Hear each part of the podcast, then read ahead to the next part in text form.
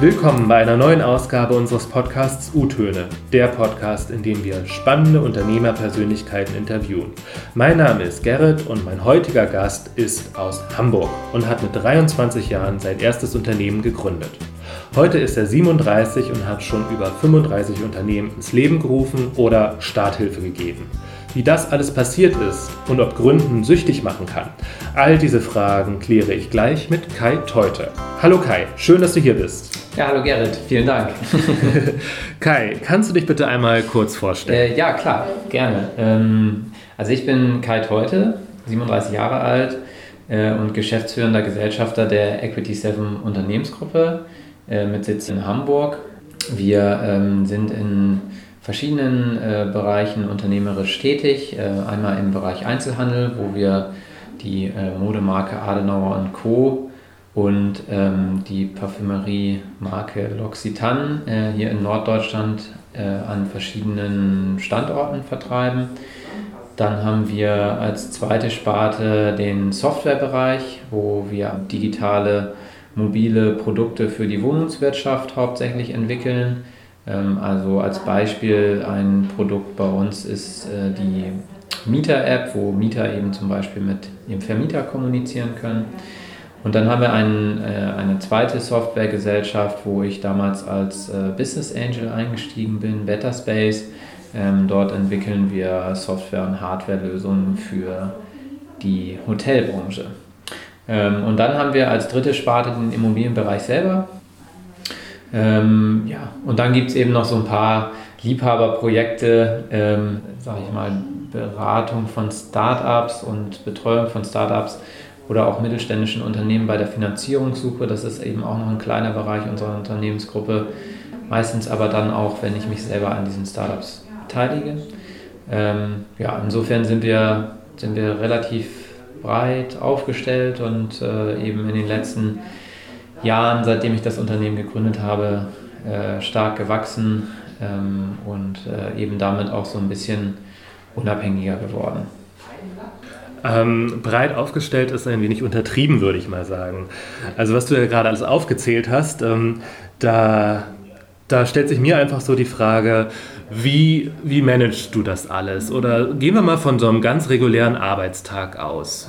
Wann kommst du ins Büro und um was kümmerst du dich? Also meistens ist es so, dass ich äh, um 8 Uhr äh, im Büro bin. Und ähm, meine Hauptaufgaben liegen eigentlich bei allen Gesellschaften, die zu uns gehören, äh, in dem Bereich Financing und Personal und dann eben Marketing, also insbesondere bei den Gesellschaften, die mir zu 100% gehören oder eben eine Mehrheitsbeteiligung besteht. Das ist eben sozusagen dann auch das, womit ich mich eigentlich den ganzen Tag äh, äh, befasse. Und ansonsten ja, führe ich halt das Team, was wir hier in der Hauptverwaltung letzten Endes haben. Ähm, das ist eben Marketing, Buchhaltung und eben unsere Immobilienverwaltung. Ich kann mir schon vorstellen, dass es nicht langweilig wird. Ähm, aber wie, wie ist das? Wie viele Stunden pro Woche arbeitest du? Wie, wie, wie kann ich mir das vorstellen? Es ist so, dass ich ähm, meistens eben, wie gesagt, um 8 äh, anfange, dann so bis 19, 20 Uhr im Büro bin ähm, und teilweise eben, wenn wir in Phasen sind, wo wir eben spezielle Projekte haben, dann äh, bin ich eben auch mal am Samstag hier. Ähm, insgesamt ist das schon so, dass ich immer ja, Minimum 60 Stunden, aber eben in speziellen Fällen, wenn wir besondere Projekte haben, eben auch deutlich mehr arbeite pro Woche. Ja. Also ist schon viel, aber es ist eben auch so, das macht halt auch Spaß, ja. Ähm, wie hat das alles angefangen oder vielmehr, wann hat es angefangen? Also du hast wahrscheinlich Abitur gemacht, wie, wie ging es dann weiter? Äh, ja, genau, ich habe Abi gemacht und ähm, hatte mich dann klassischerweise, äh, wie das so von den Eltern auch gewünscht ist, auf dem Ausbildungsplatz beworben. Ähm, den habe ich dann auch bekommen bei der Deutschen Bundesbank und äh, wollte dann eigentlich die Ausbildung dort auch beginnen und dann äh, wurde ich aber zum Militärdienst nochmal eingezogen, zur Bundeswehr. Und dann habe ich danach quasi meine Ausbildung angefangen, äh, bin dann äh, aus meiner Heimatstadt Bremerhaven nach ähm, Bremen gegangen und ähm, war dann eben teilweise auch in Hannover für die Bank oder in Frankfurt und ähm, ja, habe da eben eine letzten Endes klassische Bankausbildung gemacht. Das hat mir auch schon immer Spaß gemacht, eigentlich mit Zahlen zu arbeiten.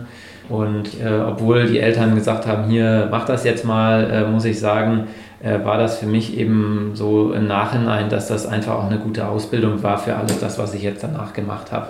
Ich habe dann eben ähm, in der Ausbildung schon mein erstes Unternehmen gegründet. Ich habe dann äh, als allererstes eine Franchise-Lizenz von Subway Sandwiches erworben. Das kennst du vielleicht auch. Das ist ein großer amerikanischer Franchisegeber. Sag ich mal, meine erste Filiale in Bremen damals eröffnet im Hauptbahnhof. Hast du dich gelangweilt während deiner Ausbildung, dass du auf die Idee gekommen bist, okay, jetzt äh, nehme ich, äh, bin ich Franchise-Lizenznehmer und mache meine erste Filiale auf? Ich meine, das hatte auch noch mit so viel Arbeit zu tun. Ne? Hast du da selber gearbeitet? Hast du Leute angestellt oder wie hast du das gemacht? Ja, definitiv war das viel Arbeit. Also es ist eben so, so gewesen, dass ich Subway ähm, schon das erste Mal gesehen habe, als ich mit 15 für ein halbes Jahr auf einem Schüleraustausch in Kanada war. Mir ist das dann durch Zufall irgendwie äh, wieder untergekommen und äh, habe dann gemeinsam mit einem guten Freund eben entschieden, okay, das machen wir zusammen. Ich habe dann eben ja, geguckt, dass wir eben während der Arbeitszeit äh, habe ich teilweise den Mietvertrag mit der Deutschen Bahn verhandelt bei uns äh, in der Bank und äh, habe, äh, keine Ahnung, abends, wenn man nach Hause gekommen ist, haben wir den Businessplan noch zusammengeschrieben, sodass wir auch eine Finanzierung gekriegt haben für die Bank. Also das war schon, ja, war, eine, war auch eine interessante und anstrengende Zeit auch einfach. Ähm, wo war denn die Initialzündung zu denken, okay, ich will mich, ich will Unternehmer werden? Wo, wo war das? Wo finde ich die? Ähm, ja, die ist letztlich sicherlich darin zu finden, dass ich, als ich aus Kanada wiedergekommen bin, eben äh, neben dem Abi dann weiter gejobbt habe in so einer, in so einer Pizzeria ähm, bei uns. Und also so ein Pizzalieferdienst letzten Endes. Und und da habe ich eben ja relativ schnell relativ viele Aufgabenbereiche auch schon mit 16, 17 übernehmen dürfen. Also auch schon mal eine ganze Schicht alleine führen und mhm. eben gucken, dass der Laden läuft, äh, wenn, wenn die Besitzer im Urlaub sind. Das habe ich da eben mitmachen dürfen. Ähm, meine Eltern waren natürlich nicht so begeistert. Die hätten, ja, die hätten sich eher gewünscht, dass ich, dass ich studieren gehe. Ähm, das hat so zwei, drei Jahre gedauert dass ich die dann davon überzeugen konnte, dass das doch eine ganz gute Idee war, was ich da jetzt gemacht habe. Ähm, Hast du jemals an dir gezweifelt, dass das irgendwie nicht klappen könnte? Wie bist du damit umgegangen? Mm, ja, es gab so auch in der Vorbereitungsphase schon durchaus die ein oder andere Situation, wo man, wo ich jetzt nicht unbedingt daran gezweifelt habe, dass es klappt, ähm, weil da war ich mir eigentlich ziemlich sicher, weil ich das Produkt als sehr gut eingeschätzt habe und auch zu der Zeit, dass, also das glaube ich, das passte ganz gut. Aber man muss eben, also so ein, zwei Situationen waren zum Beispiel, vor, einen Tag vor der Eröffnung äh, gab es noch einen Wasserrohrbruch unten im Keller, ja, da mussten die Handwerker da kommen, dann haben wir an dem Tag vor der Eröffnung quasi noch so eine kleine Feier gehabt und dann äh, musste ich quasi in der Nacht noch bis um zwei oder so mit dem Handwerker da rumhängen und hinten da irgendwelche Sachen verfugen. Oh ähm, das äh, war halt dann, wo man so gedacht hat, okay, ähm, ja, äh, muss man jetzt halt alles machen, damit es auch läuft. Aber da stellt man sich halt einfach andere oh äh, Sachen sicherlich vor. Aber letztendlich hat das alles geklappt und ähm, insofern konnten wir dann noch am nächsten Tag eröffnen.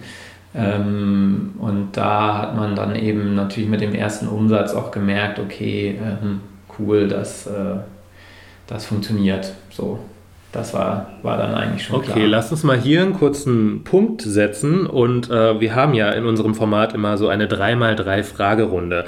Ich gebe dir einfach einen Satz vor und du äh, beendest ihn möglichst spontan, ohne lange darüber nachzudenken. Hast du Lust dazu? Ja, auf jeden Fall. mein Lebensmotto ist. Ja, letzten Endes immer positiv denken bei allem, was man so macht bringt nichts, sich über Sachen zu ärgern. Man muss eben immer gucken, dass man lösungsorientiert arbeitet. Diese Frage nervt mich immer tierisch. Ähm, ja, letztendlich, äh, wenn man auf Veranstaltungen ist und, und gerade jemandem erklärt hat, was man so macht, weil wir eben in der Unternehmensgruppe ja schon ein paar mehr Sachen machen und das ist eben schon, da muss man eben ein paar Worte zu sagen, bis jemand gegenüber versteht, was, was wir genau machen. Ähm, und dann quasi gleich danach noch jemand kommt und fragt, Mensch, wer bist du, was machst du? und man das gerade erklärt hat in so einer Runde und dann ähm, muss man es halt nochmal erklären, dann, dann gucken halt alle einen immer so ein bisschen komisch an, die es schon gehört haben, aber ja. Dieses Land finde ich wirklich fortschrittlich. Ja, ich finde Deutschland letzten Endes schon fortschrittlich. Ähm, wir haben viele gute mittelständische Unternehmen hier mit tollen Ideen. Ähm, dazu gehören wir letzten Endes in Teilbereichen auch. Und äh, ja, ich glaube, in der Politik muss sich noch einiges tun und Rahmenbedingungen müssen noch verbessert werden, dass wir da auch Anschluss finden noch äh, zu anderen Ländern wie eben den USA, gerade in dem Tech-Bereich. Aber ich würde schon sagen, dass Deutschland auch schon sehr weit vorne ist, wenn es um Fortschrittlichkeit geht. Lass uns mal weiter mit deinem Werdegang gehen. Also du hast jetzt die erste Filiale gegründet, äh, ähm, Subway in, in Bremen im Hauptbahnhof. Es lief gut.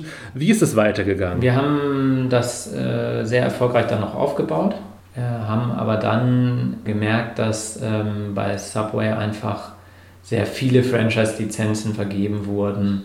Ja, ich sag mal so, bei Abschluss des Vertrages wurde uns noch gesagt, okay, Bremen könnt ihr vielleicht mit jemand anderem zusammen noch alleine machen. Ähm, aber als wir dann ein Jahr weiter waren, gab es irgendwie schon sechs, sieben Franchise-Nehmer.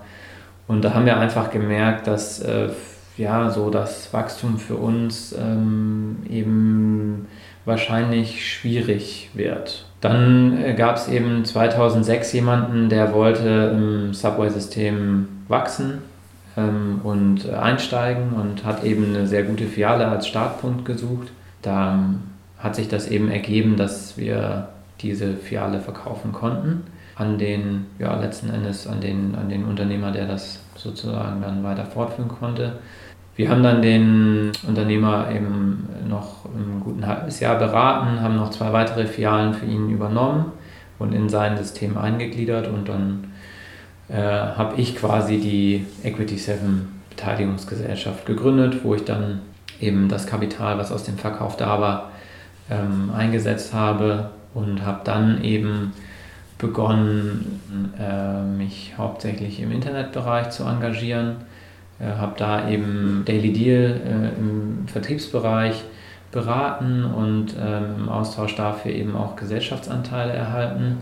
Ähm, Daily Deal ist eine Gutscheinplattform, die dann 2012 ähm, für über 200 Millionen an Google verkauft wurde. Ja, da habe ich den Gründern eben mit meinem Netzwerk im Gastronomiebereich geholfen sozusagen parallel dazu, dass ich mit jemand anderem eine eigene Gastronomiekette versucht habe aufzubauen. Du Sandwich and Coffee hieß die. Äh, da haben wir äh, mit einem Mentor und Geldgeber im Hintergrund ähm, ja, letzten Endes eine eigene Gastronomiekette aufgebaut. Haben auch äh, zwei Standorte realisiert ähm, in Leipzig und da muss man einfach sagen, das Konzept hat halt in Leipzig nicht gut funktioniert. Also das ist auch eine Sache gewesen, wo ich mal ja, ähm, gemerkt habe, wie das denn ist, wenn es nicht alles sofort läuft. Und ähm, wir haben das äh, 2009 dann eingestellt, aber sozusagen daneben hatte ich eben schon äh, diese Sachen im Internetbereich, wo ich mich auch engagiert habe und ähm, das hat zum Glück ganz gut funktioniert und da bin ich dann danach auch beigeblieben. Also ich habe dann weitere äh, Unternehmen in dem Bereich gegründet ähm, oder mich eben dann auch beteiligt, wie zum Beispiel bei Gastrofix ähm, 2011. Das ist eine Kassen, also iPad-Kassensoftwarelösung, die jetzt mittlerweile in Deutschland Marktführer ist. Ja, also aber da, das ist eben, also sind immer so Teile, die eben in der Equity 7 dann auch schon drin waren. Also ich sag mal so, in, in den letzten zwölf Jahren sind das eben äh, über 35 Unternehmensgründungen oder Beteiligungen gewesen, ähm, wovon eben, sage ich mal, bis auf die Gastronomie, die wir da in Leipzig ausprobiert haben, auch äh, sonst fast alles gut funktioniert hat. Du bist also immer mehrgleisig gefahren und hast äh, also nie alles auf eine Karte wirklich gesetzt. Das ist so ein bisschen das, dein Erfolgsgeheimnis. Ja, kann man so sagen. Oder ich sag mal so, äh, man muss natürlich auch immer für andere Branchen interessiert sein und ein bisschen äh, offener äh, sich Sachen auch angucken und das habe ich eben immer gemacht. Was bereust du im Nachhinein, welche Beteiligung du verkauft hast? Welche hättest du gerne behalten? Gibt es da irgendwas, was du bereust so? Äh, ja, also ich hätte, ich hätte sicherlich ähm, die Gastrofix-Beteiligung gerne behalten. Ähm, ich denke, die, die, haben wir, die haben wir deutlich zu früh verkauft jetzt. Ähm, und, äh, aber du weißt es halt nie vorher. Ja? Es ist eben so, am Ende kann man sagen, nee, bin ich eigentlich nicht, weil äh, letztendlich ähm, ist ja jede Entscheidung, die du triffst, immer zu dem jeweiligen Zeitpunkt, unter dem jeweiligen Wissen.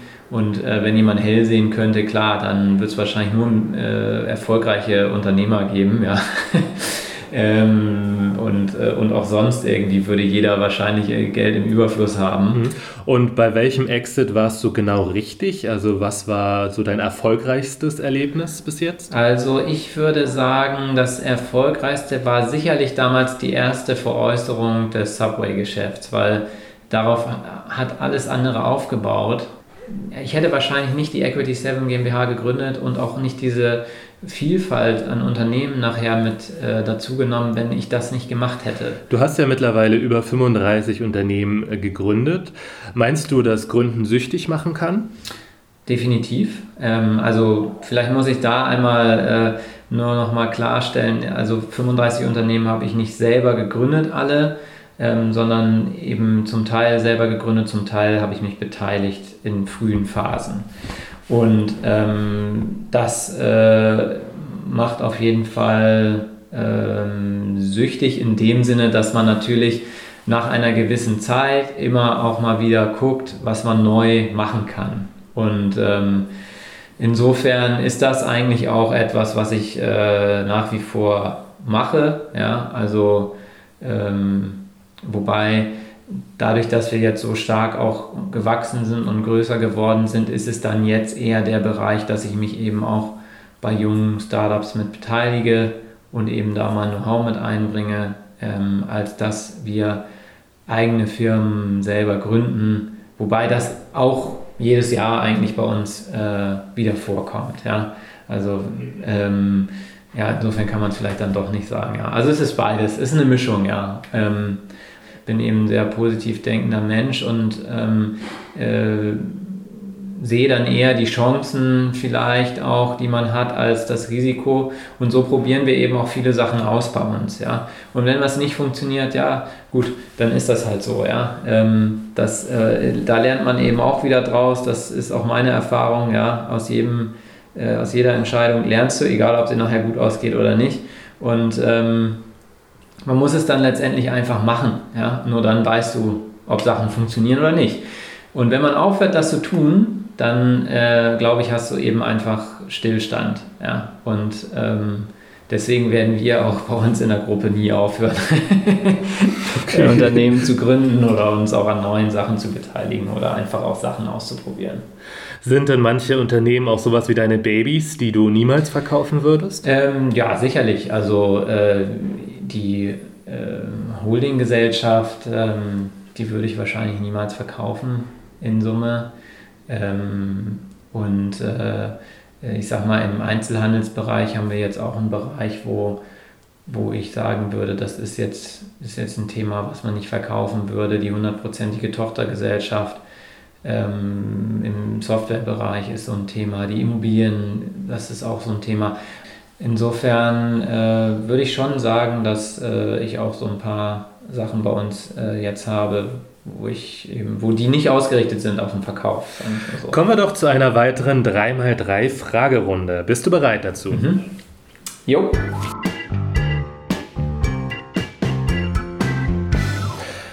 In 20 Jahren möchte ich hier leben. Ja, nach wie vor in Hamburg. Für mich gibt es eigentlich keine schönere Stadt in Deutschland, aber auch in der Welt. Ähm, insofern, okay. ja. Ähm, das Wichtigste in meinem Leben ist mir. Ist mir sicherlich meine Familie und meine zukünftige Frau. Als Bundeskanzler würde ich als erstes anpacken. Die Digitalisierung und äh, Verringerung von Bürokratie, die damit einhergeht in Deutschland. Ähm, was meinst du genau damit? Also ich höre von jungen Unternehmern oft, dass sie halt unter der Last der Bürokratie fast ersticken. Kannst du das bestätigen? Du als Gründer hast da ja einen super Einblick. Also äh, ja, grundsätzlich äh, gibt es, glaube ich, viel zu regeln, wenn man in Deutschland äh, gründen möchte. Ähm, ich war jetzt auch in den letzten zwei Jahren zum Beispiel mal in äh, Tallinn in Estland, wo eben die Staatsdigitalisierung, äh, sag ich mal, oder die Digitalisierung der Behörden einfach viel, viel weiter ist als bei uns. Äh, angefangen von Gewerbeanmeldung bis hin zu steuerlicher Anmeldung und so weiter. Ähm, das äh, lernt dir keiner oder bringt dir keiner in der Uni bei, das bringt dir keiner in der Schule bei, das musst du dir alles selber erarbeiten. Ähm, oder du, du oder, ja, oder du musst halt dich mit Leuten austauschen. So. Und, ähm, und ich glaube, da kann man sicherlich noch das eine oder andere ähm, machen, was, was Gründern einfach diese, diese Bürokratielast äh, ein bisschen erleichtert. Ja? Also als Beispiel, äh, wir haben eben äh, damals bei unserer Gründung auch schon relativ schnell 20 Mitarbeiter gehabt, mussten eben dann zweimal die Meldung für die Sozialversicherung abgeben. Ja? Ähm, und das eben alles nur, weil, weil damals eben beschlossen wurde, dass die Kranken- und Sozialversicherungsträger äh, schneller quasi Liquidität bekommen sollen. Und die wird eben natürlich so einem Gründer äh, schneller entzogen. Das ist erstmal der eine Punkt. Und der andere Punkt ist, dass, dass man eben zweimal diesen Aufwand hat, diese ganzen Meldungen abzugeben. Wie, was genau meinst du mit, äh, mit äh, doppelt abführen. Das habe ich jetzt nicht ganz verstanden. Ähm, ja, es ist ja so, dass du so um den 20. herum einmal eine Schätzung machen musst, ähm, die dann eben auch zu melden ist an die Sozialversicherungsträger. Und ähm, Anfang des darauffolgenden Monats äh, musst du dann die Ist-Stunden, also die tatsächlich angefallen sind, nochmal melden. Und ähm, das ist natürlich eben für uns letztendlich ein doppelter Aufwand. Ja? Ähm, nur und, und, und das eben eigentlich nur, damit die Sozialversicherungsträger äh, früher Liquidität bekommen. Aber ähm, bei der jetzigen Lage der Staatskassen ähm, ja, ist das vielleicht eine Frage, ob das äh, tatsächlich so notwendig ist. Ja. Äh, du bist ja jetzt ein sehr erfahrener Gründer. Was ist so dein Ratschlag für junge Menschen, die sich, die damit mit dem Gedanken spielen, sich selbstständig zu machen, die mit dem Gedanken spielen, zu gründen? Ja, also erstmal sollten sie es machen.